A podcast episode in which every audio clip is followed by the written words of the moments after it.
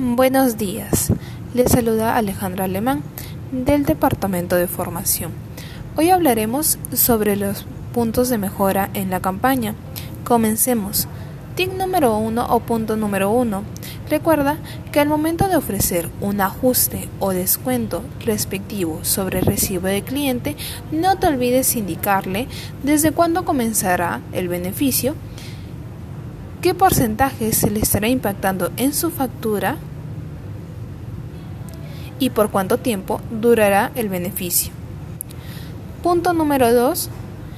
Recuerda que nosotros tenemos un flujo de descuentos.